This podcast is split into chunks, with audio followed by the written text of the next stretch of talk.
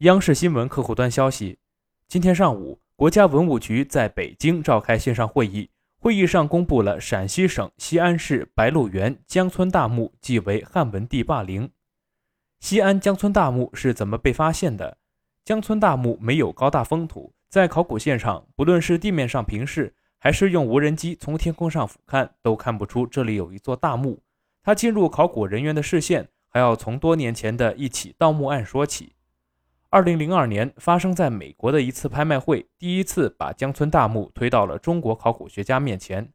六件从这里被盗出境的西汉黑陶俑出现在美国索斯比拍卖行的拍卖图录上，即将被拍卖。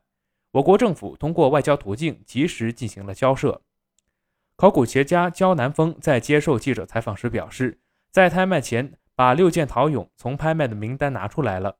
他本人受国家文物局委托。回答了索斯比拍卖行提出的十一个问题：为什么说是中国的？为什么说是陕西的？为什么说是西汉的？等等类似问题。经过多方努力，这六件陶俑在二零零三年回到西安。随后，相关部门对这六件陶俑的来历开展了调查，最终确定是盗墓分子从江村古墓盗其挖掘出来的。二零零六年，在确定了这些陶俑出自江村古墓后。考古人员对这里进行了考古调查，勘探的结果让考古人员大吃一惊，这里竟然隐藏着一座有四条墓道的雅字形大墓。那么，这座大墓的主人又是谁呢？陕西省考古研究院研究员马永英在接受记者采访时表示，当时有些学者就认为，可能是不是陪葬霸陵的窦太主的葬墓？窦太主实际上是窦皇后和汉文帝的女儿，地位比较高。史书明确记载了，说他陪葬霸陵了。当时怀疑是不是他的墓。不过进一步的考古探查发现，江村大墓东西墓道总长达二百五十米，从墓葬形式来说，处于顶级配置，超越了公主，甚至是诸侯王。马永莹继续说道：“雅字形在古代社会实际上主要是帝王来用。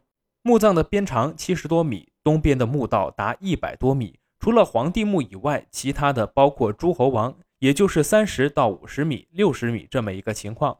虽然之前有人猜测江村大墓就是汉文帝霸陵，但自元代以来的相关记载和考证，普遍认为汉文帝在江村大墓以北两公里的凤凰嘴没有确凿的证据，谁也不敢说江村大墓就是汉文帝霸陵。